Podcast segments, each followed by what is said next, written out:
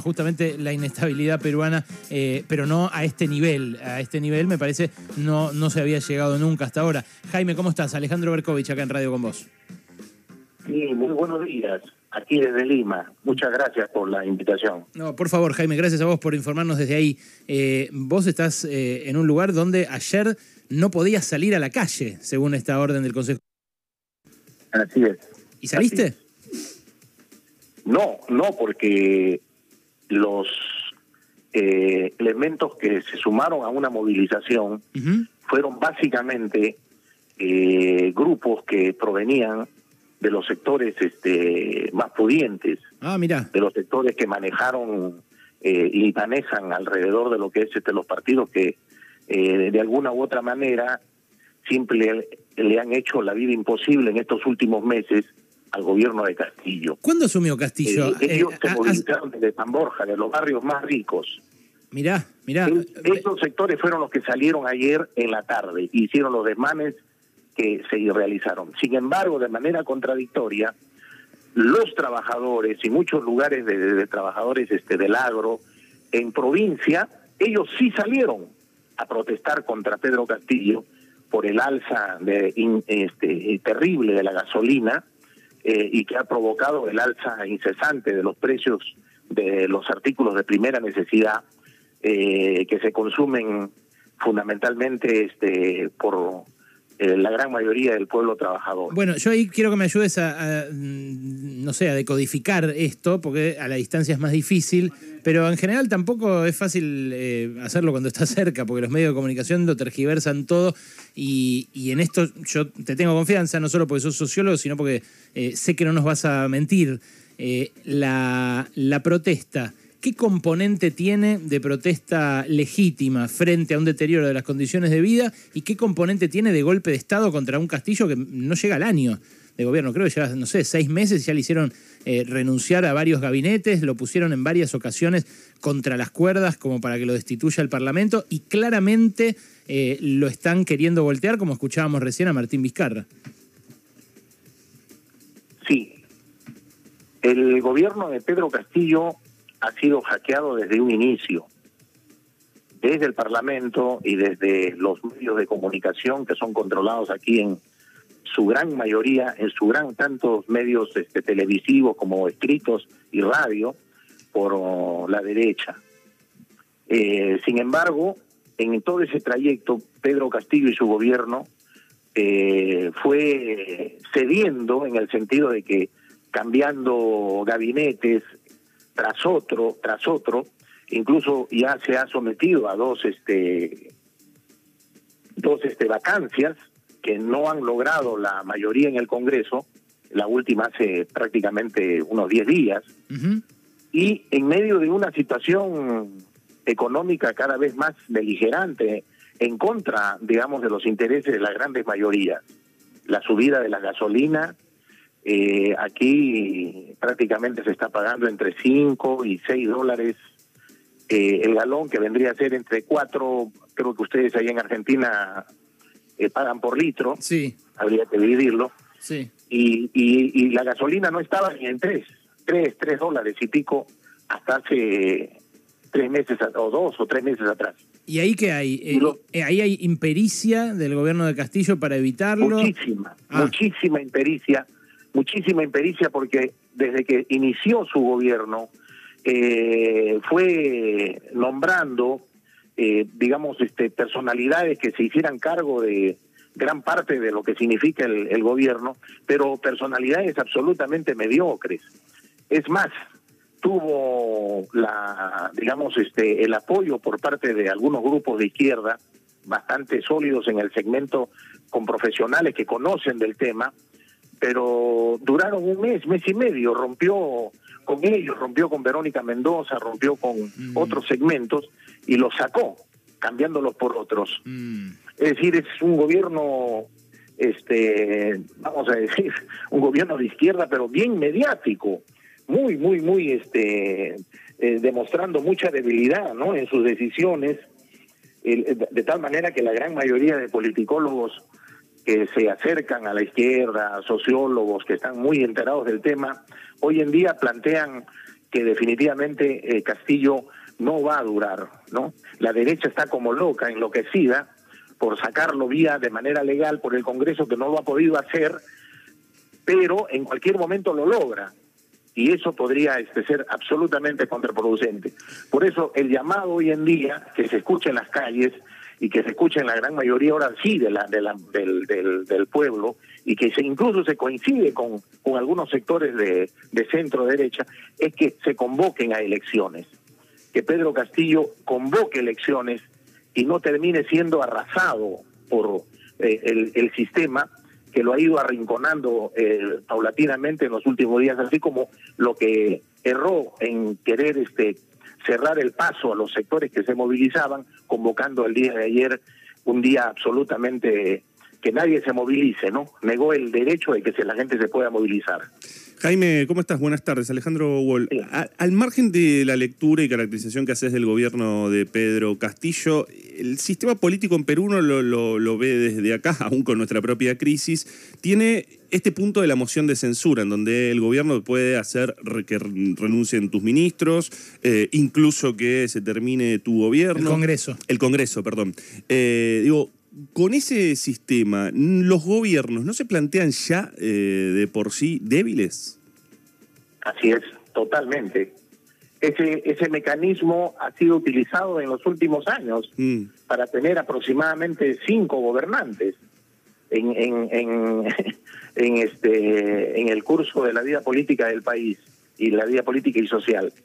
Efectivamente, eso tiene que reevaluarse políticamente. ¿Y hay una discusión en relación a eh, discutir una, una modificación de la Constitución en este punto? Hay una, hay una discusión, pero se niegan porque el control del Congreso lo tiene casi el, el 80, el 75% lo tiene el, este, las, eh, digamos, las organizaciones políticas de derecha, que también a su medida están medias divididas, pero ellas tienen el control. Entonces, se niegan a ver eh, el tema del, de una asamblea constituyente o por lo menos eh, hacer una reforma de la asamblea constituyente, de la constituyente actual en ese tema. Mm, estamos hablando con Jaime, Jaime Hutchins, que es sociólogo, está en Lima, en Perú, donde ayer eh, se produjo un desafío importantísimo a la autoridad del presidente Pedro Castillo, que asumió hace pocos meses, ya tuvo que cambiar su gabinete varias veces y ayer dispuso un estado de sitio eh, un estado de emergencia que fue desafiado en las calles eh, después de que se produjeran cuatro muertos. Dos últimas preguntas, Jaime. Primero, eh, ¿esos muertos tienen que ver con un viraje represivo o simplemente con que perdió el control de la situación, Castillo? No, no, no, no han fallecido por un viraje represivo. que sí ha habido represión, pero estos murieron por otras condiciones. por ejemplo, el caso de un de un señor que falleció producto que necesitaba cruzar el, la carretera porque tenía que llegar urgente a que le hagan una diálisis mm. y no lo pudo hacer. Entonces por, porque estaba bloqueada la carretera estaba tomada y ahí este ya no resistió más y falleció.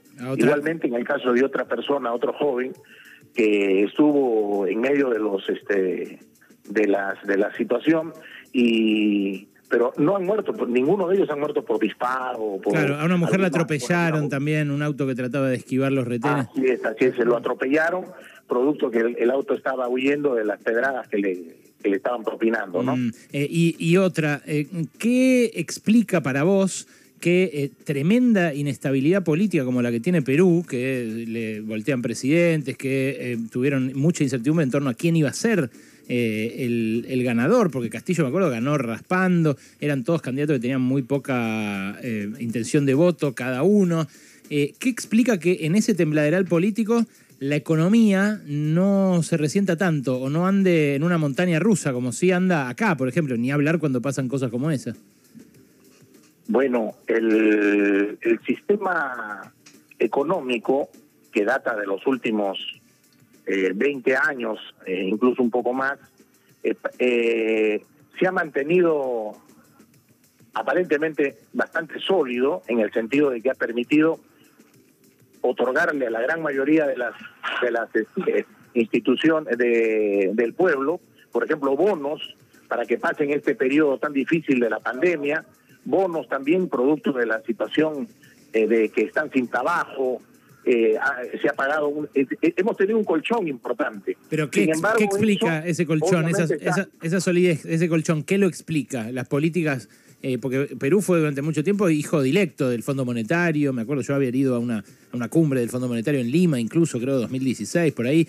Eh, y, aplicó sus políticas. Vos lo que estás diciendo es que esas políticas funcionaron y le dieron a la economía resiliencia o que los que tienen menos menos no están reclamando nada. No sé, no, no, me, no me explico la, esa, esa, eh, eh, esa sensación de estabilidad que por lo menos hacia afuera transmiten.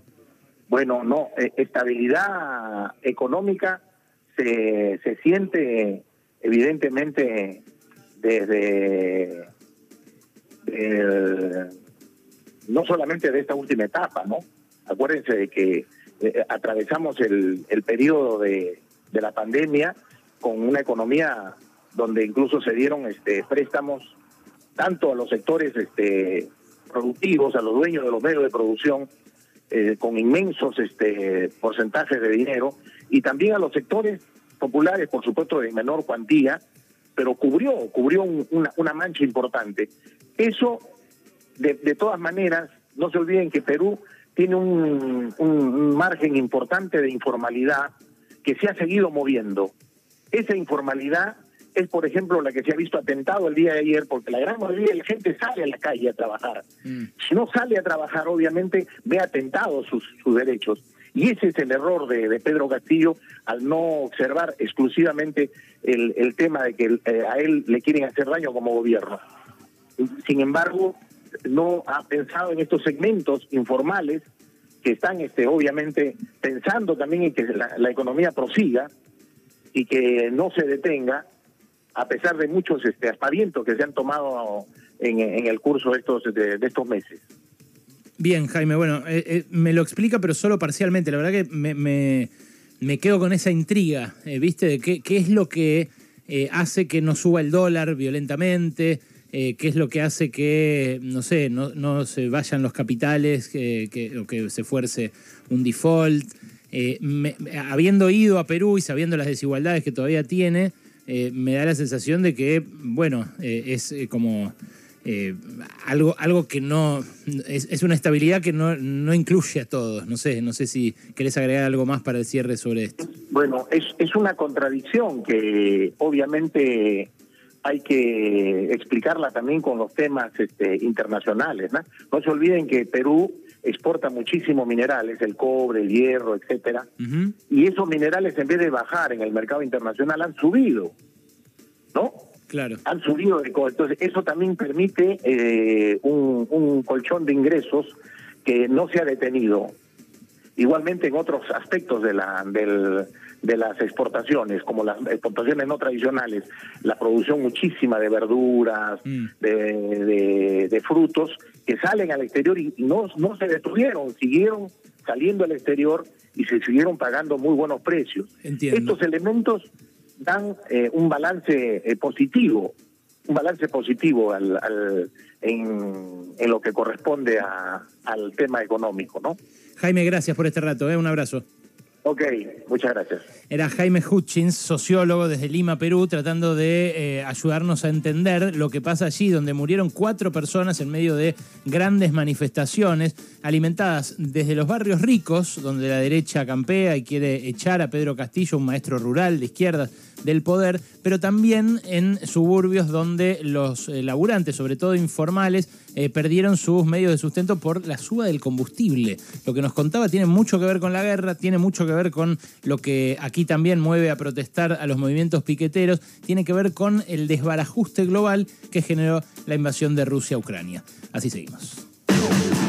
Alejandro Berkovich, Noelia Barral Grijera, Alejandro Wall, Nahuel Prado. Pasaron cosas. No es un chamullo. En Radio con Voz.